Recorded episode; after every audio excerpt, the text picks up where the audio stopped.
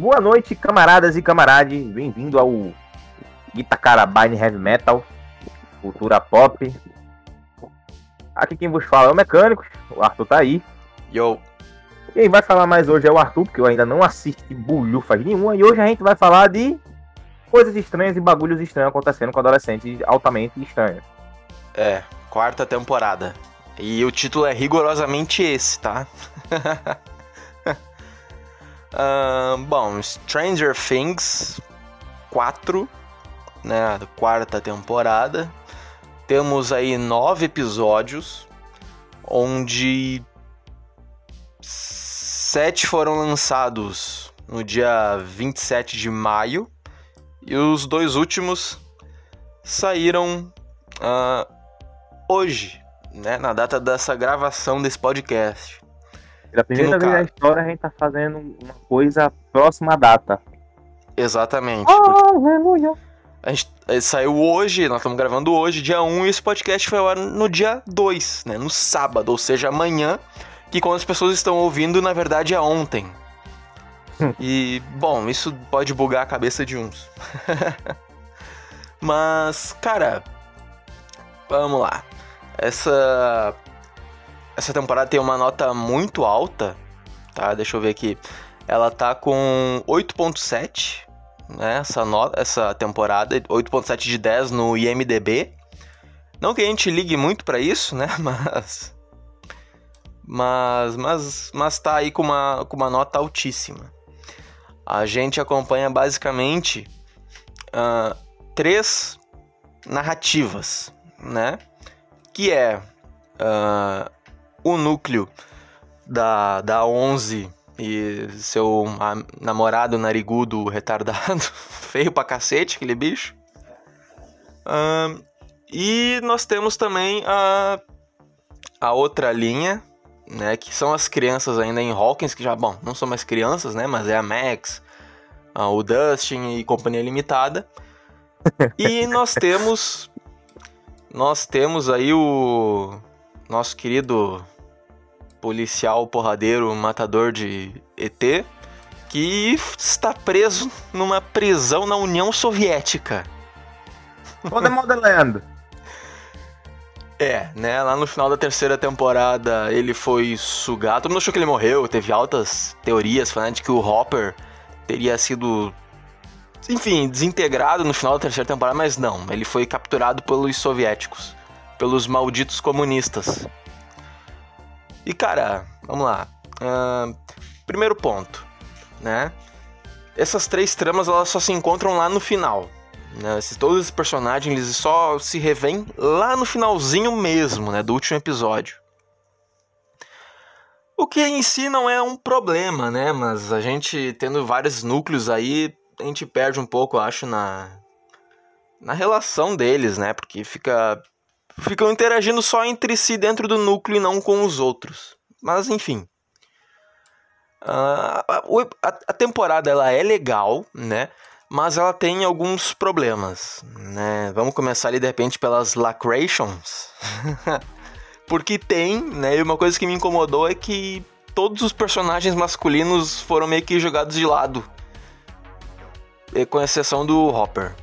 Porque as crianças ali, os adolescentes, Agora quem resolve tudo é a, é a mulherada. É, hoje, é o padrão de hoje em dia, cara.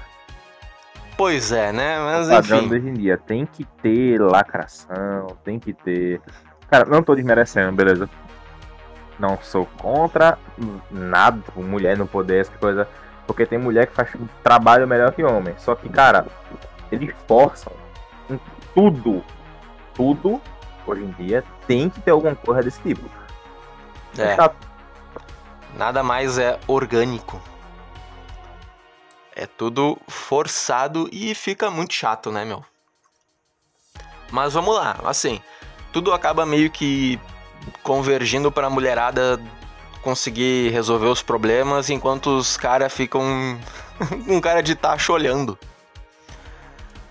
Mas, cara, assim, essa temporada ela tem uma coisa meio Uh, assim, é claro, né, ainda tem a narrativa da Eleven, né, da 11, tentando lembrar o que aconteceu lá na fatídica noite em que morreu todo mundo no laboratório de Hawkins. Aí tem o personagem novo, né? Que é o Harry, Henry, que é o que a gente descobre mais tarde que é o número 1, um, né? E ele. E, bom, foi ele que matou todo mundo. E sim, vai ter spoiler pra cacete aqui. Foi ele que matou. Spoiler. bom, foi ele que matou todo mundo lá dentro do, do laboratório de Hawkins. E ele é o vilão da temporada, né? Que é o tal do Vecna. Cada vilão de cada temporada tem o nome de alguma criatura de D&D. Nesse caso foi o do Vecna. Pois é. E, cara, é interessante porque essa temporada ela é muito pautada em, na, na hora do pesadelo, né? Do Fred Krueger. Inclusive, o cara que faz o pai, né? Do Vecna, do, do, do número 1, um, é o próprio ator que fazia o Fred Krueger. Né? Eles trouxeram o cara mesmo e ele fez uma ponta aí na, nessa temporada, que é legal. Fora que a própria música também lembra bastante, né? O, o Fred, ele tinha aquelas duas guriazinhas lá que começavam a cantar, não sei o que, o Fred vai te pegar, essas coisas assim, né? E com. Acho que era um pianinho de fundo. Cara, o pianinho é muito parecido. Muito parecido mesmo. E isso é, é legal, isso. Acho interessante que eles estejam. Cada temporada aí teve um terror diferente, né? Porque a terceira temporada era toda pautada no body horror. Né, que era coisas nojentas e tripas e sangue. Aqui já é mais pra esse lado Fred Krueger de ser. E esse monstro basicamente quer. Ele que tá por trás de tudo. Né? Ele quer dominar o planeta Terra. Porque a Eleven, a gente descobre mais pra frente que ela baniu ele para outra dimensão. Nessa outra dimensão, ele descobriu o Devorador de Mentes e ele passou a se adonar daquilo lá e ele quer destruir a Terra.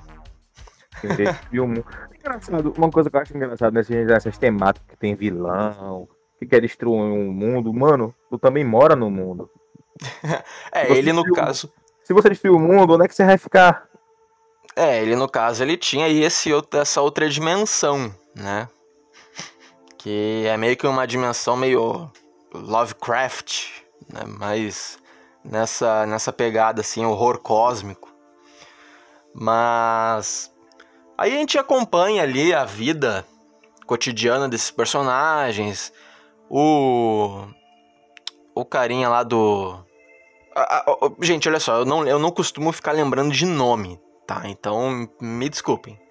Ah, por exemplo, o carinha narigudo. Lembrar de nome não é uma coisa, um ponto forte dessa equipe aqui do Gcast. Definitivamente não. Enfim, o narigudo do Ghostbusters e o Dustin, eles estão no clube Hellfire, né, que é um clube de RPG comandado pelo Ed, né, que é o metaleiro da temporada. Ah, meu Deus. E ele também é meio trombadinho, assim, traficante e tal. E achei interessante que eles realmente pegaram uma coisa da época que era aquele Satanic Panic, né? Que muitas muita teve muita força política para tratar o RPG como um, algo do demônio, né? Que na verdade eram cultos satânicos. E isso tem e bastante o, aqui nessa temporada. Fala. Exatamente. Inclusive eles têm até a camisa, Clube Hellfire, tem o capetão ali. E cara, aí começa a dar as merdas, né? O Hopper ele tá lá na União Soviética, ele consegue mandar um presente lá pra, pra, pra mina que ele gosta lá. Pra saber, ó, tipo, tô vivo, venham me resgatar. Porque tem um carinha na prisão lá, um guarda que é corrupto. E ele quer dinheiro e ele se oferece ali pra tentar ajudar o Hopper a meter o pé da cadeia. A Eleven. Eu não sei pra que ele ia querer sair da cadeira. O cara tá na Rússia, bicho. Na União Soviética, preso na cadeia. O cara abre a torneira vodka. Ser por quê, cara? não, mas ele tá num gulag mesmo. Passa frio, passa fome, aquela coisa toda. Aliás, essa, essa temporada não é de hoje. Teve muito comentário de gente falando que é, parou de ver porque a série tem um teor anticomunista. Principalmente na irmã de um dos personagens. Porque ela, tanto na outra temporada, né, pergunta por que ela tá armada. Ela falou, claro, pra bater comuna. É, é, é, Estados Unidos. Estados Unidos. Estados Unidos tem muito isso de campanha anticomunismo. Aí ah, muita e, gente tem uma lei, inclusive tem até uma lei nos Estados Unidos que toda série e filme tem que aparecer a bandeira americana em algum momento. Pra mostrar que a democracia funciona. Principalmente se o seu país uh, tiver petróleo, né? Pois é, tiver petróleo, o comunismo vai ser instaurado. O capitalismo vai ser instaurado. Você querendo ou não. a democracia vai ser instaurada, você querendo ou não, né? Mas, enfim, cara, muita gente pistola, né, por causa da, dessa postura dessa personagem. Eu, sinceramente, foda-se, né? E, cara, olha só. Uh, a Max, né, ela passa a ser perseguida pelo Vecna. Porque o Vecna, ele escolhe gente traumatizada e ele suga a mente dessas pessoas e quer usar essas pessoas como portal, por, né, fazer delas portais para poder invadir a Terra com o exército dele de monstros que ele tem. Então, e a Max, que é uma personagem principal, ela é uma das vítimas dele, né? E no final ele quase consegue. Ela, a, a, forma que ele mata as vítimas é bem interessante porque elas começam a flutuar, os ossos começam a quebrar e os olhos explodem. E ele consegue fazer isso com a Max, né? Quase. Pelo menos deixou ela cega com vários ossos quebrados, mas no final ela consegue sobreviver. E. Os ossos do corpo. Suave. Hum? Suave. é, é, o, o modus operandi do cara aí, pô. Aí você quebra um osso na vida real, fica 40 dias de cama com gesso. É, ela quebrou ali alguns ossos, né? Ficou virado do avesso. E quase ficou. E provavelmente ficou cega, né? Porque no final os olhos dela estão brancos. Brancos.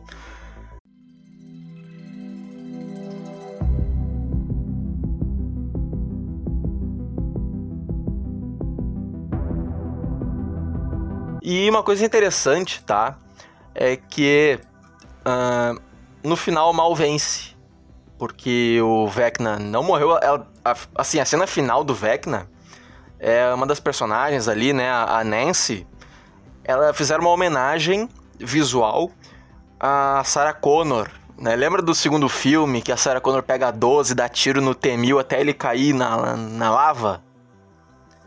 Então, Aqui tem uma cena que é idêntica, né? Ela com uma 12 dando tiro no Vecna pegando fogo até que ele cai do segundo andar lá do, do, do, da casa onde ele, onde ele tava, no mundo invertido. Que é. Foi. Cara, eu, eu me senti meio que o Capitão América, assim. Eu entendi a referência. Ah, essa temporada ela tem várias referências ali.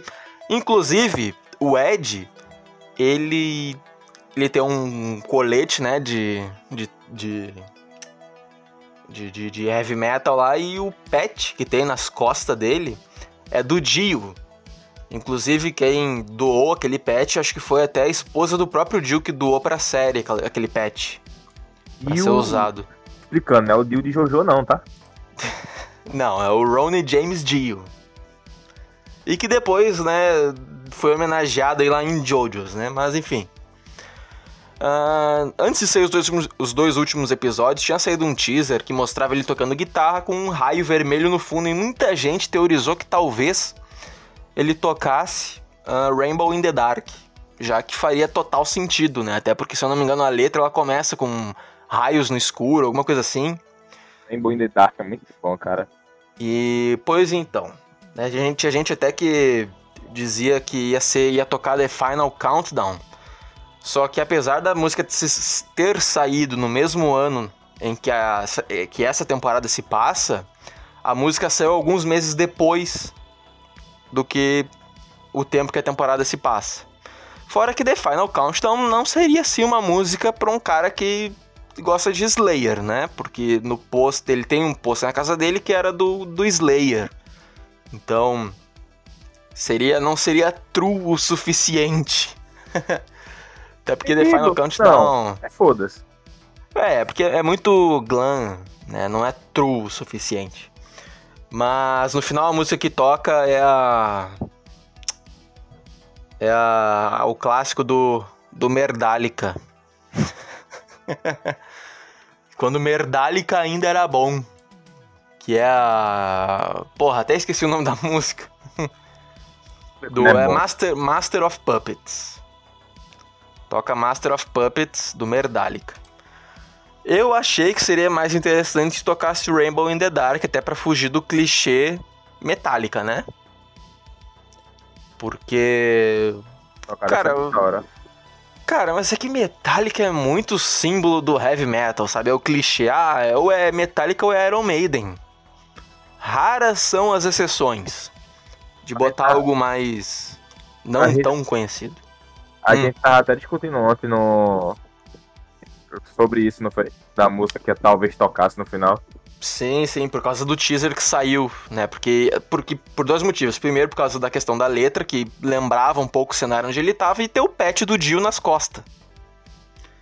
Era por conta. escutem Dio. O Dio é muito bom. É excelente. Holy Diver é o melhor disco de estreia Porra. De uma banda que já lançou, assim. Não, não tem nada melhor do que aquilo. Como um disco de estreia, né? Sim, se, se vocês quiserem escutar a música separado, Holy Dive, começa de 1 minuto e 10. É, ela tem uma introduçãozinha ali, né? Dos ventos uivantes. Mas, como é de praxe, né? Todo personagem legal que é introduzido na, em alguma temporada de Stranger Things, ele morre no fim e com o Ed não foi diferente. Não foi diferente. Né, ele passou boa parte da temporada fugindo porque ele é acusado do- da morte de uma das minas que o Vecna matou. Mas mas, cara, olha só, a, a história da temporada ela é legal, né? O vilão é legal. A parte na União Soviética eu achei um pouco cansativa, mas é legal. Mas tem umas coisas ali que também não, não tem muito como relevar. Até porque todo mundo sabe que as casas americanas. E estão fazendo barulho aqui atrás, eu não vou cortar, foda-se.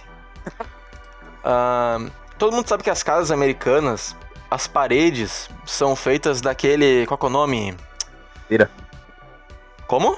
É madeira, literalmente madeira. Cada americana que é feita de madeira. Eu sei, mas é que tem um nome bem específico daquilo lá que eu não tô lembrando agora. Foda-se, chama de madeira. Deixa de ser madeira. É, é uma madeira. Cara, tem uma cena de tiroteio dentro de uma casa onde essa madeirinha mequetrefe segura bala de fuzil, cara. Ah, não. Tipo, é uma... Ah, ah, não. Ah, olha, é legal. A cena em si é legal, né? A direção é muito boa. Lembra uma coisa meio duro de matar, assim, dos personagens se esgueirando e toma tiro e sangra e continua dando tiro. Mas não dá pra tancar um tiro de fuzil atrave- não atravessar uma madeira Não. daquelas, cara. Madeira, madeira aglomerada. Aqui, ó. Pá! Jogar uma caneta naquela madeira, atravessa se tu jogar com força. sim, sim. Não, pô, se eu dar um soco naquele negócio, tua mão atravessa. Porque é uma, é uma estrutura de madeira, né? Com um gel, não é gel, é um. Uma parada amarela dentro, é, geralmente tipo, é, é, é cor, né? espuma, pô, é espuma. Isso, é uma espuma. Eles botam a madeira, uma, eles botam os pilar, uma placa de madeira, É drywall o nome. é, bota o, foda madeira, bota madeira, bota espuma pra fazer o peso e deixar ela resistente e bota outra madeira, como se em vez de tijolo. Aí depois tem uma cena em que tem os soviéticos, eles dão uns tiros de AK-47 numa van e não fica nem a marca da, na van. tipo assim, é uma van blindada, que é tanca tiro de fuzil. São esses detalhes assim que eu não achei legais. Até porque eu jogo muito videogame. eu, assim, eu ouço aqueles podcasts lá de PM do Rio de Janeiro, sabe qual é? Foi do Que eles- eles... acredita. Eles a cavara, filho. Para, né? Óbvio que vara, É mas. 762, 762, que é o calibre da AK, não vara, estraçalha. Isso rasga igual papel, né? Doido, Mas enfim, eu estou sendo chato, mas é tem que ser também. Mano, a gente é, irmão, a gente é tiozão, velha guarda. Eu acho, eu acho que Uhum. o comunista é o mais novo aqui. Provavelmente. O comunista deve ser o mais novo aqui. A gente é tiozão, velha guarda, cara. A gente, a gente é chato por natureza. Aí tem lá o namoradinho da Lance, da Nancy também, que é o Steve, que tem a amiga dele que é a Robin, que é ela é, o pessoal fala né, que é IEG, pra não falar a palavra gay, né, mas ela é lésbica. E ela tem lá uma, uma guria que ela que ela tá afim, que é, eu acho que é aquela ruiva do N with E, uma outra série da Netflix. Meu Deus do céu, inclusive. Que mina feia aquela, cara. Eu Nossa, a macetava. mina- Foda-se. ah, ok, mas tipo, a cara é- parece a cara de cavalo, aquela mina. Ah, tu já assistiu Todo Mundo em Pânico 2? Não. Meu Deus do céu. Mas. Daí, enfim, essa, essa também é uma outra parte assim, de Lacration que se encontra nessa temporada. Ah, O valor de produção, cara, é difícil falar, porque as primeiras temporadas elas eram muito mais cinematográficas, eu acho. Aqui já tem umas, uma coisa mais básica em alguns momentos. Uma coisa mais foda-se. É, não, tem umas- uma, uma coisa mais novelesca, eu acho. E os efeitos especiais ligados às armas são muito fracos. Tipo, a explosão que dá na. Quando um tiro sai da arma, né? Que tem aquele. O... Tem o clarão, né? E tão me ligando, vão tomar no cu. Tem o clarão, né? Do tiro. Cara, isso é muito fake nessa série, é muito fake mesmo, parece coisa da, de novela. Tem aí também a questão dos tiros não varar a parede. Tem, mas nesse sentido, assim, não, não curti muito, não. Eu acho que as temporadas anteriores eram mais decentes em relação a isso. Dos arcos que tem nessa temporada, o que eu acho mais interessante é o da Eleven procurando a verdade, né, por trás ali da, dos experimentos, da memória que ela perdeu. Pra mim essa é a melhor parte, tá? E, ah, e tem também a perseguição. Tem uns carinha ali que são meio cristãos assim, eles são os da galera do esporte da escola que jogam a culpa do do que tá acontecendo, dos assassinatos misteriosos do Vecna no satanismo do clube Hellfire. Eu acho tosco, né? Acho interessante o vilãozinho, né, que é um homem branco loiro de olhos azuis. Ele no final, assim. No final ele toma uma surra lá e o portal ele começa a se abrir, o cara tá meio desmaiado, ele acorda assim, e ele é partido ao meio. Quando o portal se abre, ele, tipo, ele queima assim, e a partido ao meio é bem da hora. Nós aqui apoiamos a violência gráfica, foda-se. certeza. Com certeza, quanto mais gore, melhor. Oh. Tem Evil sangue Dead que o jorrando, diga. tá voando, tá balangando, tá ótimo. Excelente. E bom, os dois últimos episódios, um tem uma hora e meia e o último tem duas horas e meia de episódio. É bem dizer aí quatro horas, né? De, dos, só nos dois últimos episódios de Stranger Things, o episódio 8 e o 9. A batalha final entre o Vecna e a Eleven eu achei legais. Achei, achei legal, né? Legais. legais. Ah, achei interessante a morte de alguns. A quase morte, né, da Max e a morte do Ed, porque não é só figurante que tem que morrer, né? Uma hora alguém principal também tem que tomar naquele lugar. Apesar de o plano do Vecna ter sido atrasado, no final ele ganha, porque ele consegue abrir um puta de um. de um portal lá na, na cidade que que o governo obviamente vai tentar encobrir. Eu tava no Facebook essa parte aí. E eu acho essa parte legal do mal vencer. Porque quebra um pouco aquele padrão. Tipo, ah, só os, os mocinhos venceram no final, os heróis venceram. Cara, tudo que tem monstro, que tem herói, que tem poder, é sempre os heróis que ganham, porra. Sim. Mas, cara. ahn, eu- assim, que eles vão ganhar, provavelmente vão na quinta temporada. Eu só fico pensando, o que, que eles vão inventar mais na quinta temporada que já não tenha sido mostrada nessa? Talvez, bom, não sei, talvez eles preparem alguma coisa ah, mais interessante. Ah, aliás, né, tem um, um general que aparece na nessa temporada, ele quer matar a, a Eleven. Que, meu, eles conseguem fugir dele e ele simplesmente some. O bicho simplesmente. Cara, o bicho simplesmente some. Ele aparece lá saindo do fogo, ele parece que desiste de ir atrás da 11. Mas, bom, no geral eu dou aí uma nota.